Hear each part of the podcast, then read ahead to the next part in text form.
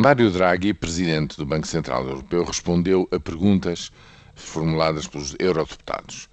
E, em resposta a uma pergunta de uma eurodeputada socialista portuguesa, reconheceu que efetivamente os custos, os últimos dados da economia em Portugal, do ponto de vista do crescimento, do, emprego, uh, das exportações, significam que os custos económicos e, e sociais do ajustamento financeiro e orçamental em Portugal são, se revelam mais altos e são bem mais negativos. O impacto de tudo isto é bem mais negativo do que aquilo que eh, todos esperavam.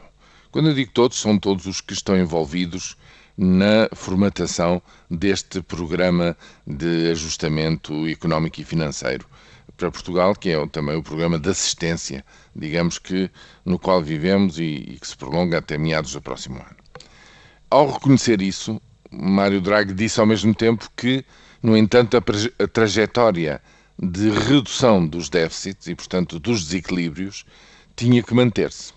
E isso, para mim, eh, traduzido em números na prática, só pode significar que agora, no sétimo exame que começa na próxima semana, se poderá discutir, digamos, uma, um reajustamento do programa, no sentido de prolongar por mais um ano a descida dos déficits para atingir os 3%. Portanto, em vez de no próximo ano se descer de 4,5% para 2,5%, com o tal esforço muito grande de redução de 2 pontos percentuais na despesa, fasear, digamos, essa redução por dois anos. Reduzir para 3,5% no, no próximo ano e em 2015, então, chegar aos 3% ou um pouco abaixo dos 3%. Qual é a consequência disto? A consequência disto é que há mais tempo para pôr em prática, digamos, medidas de relançamento do investimento, sobretudo, com, uh, com verbas comunitárias, com, enfim, com apoios que possam ser mobilizados nesse sentido e, portanto, mais tempo para procurar que a economia reaja, que se saia desta recessão em aceleração que se vive neste momento e haja, portanto, possibilidade de reagir, de dar a volta, digamos, a uma situação que neste momento é efetivamente, na leitura de todos, quando eu digo todos, digo também a maioria neste momento que governa uh, o país e a Troika, todos reconhecem que é muito negativa.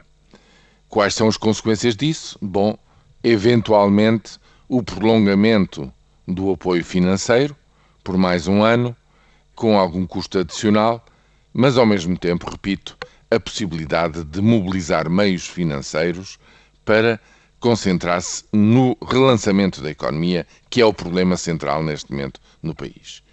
Isto parece-me que, nas palavras de Mário Draghi, como já anterior nas do Primeiro-Ministro, é inequívoco.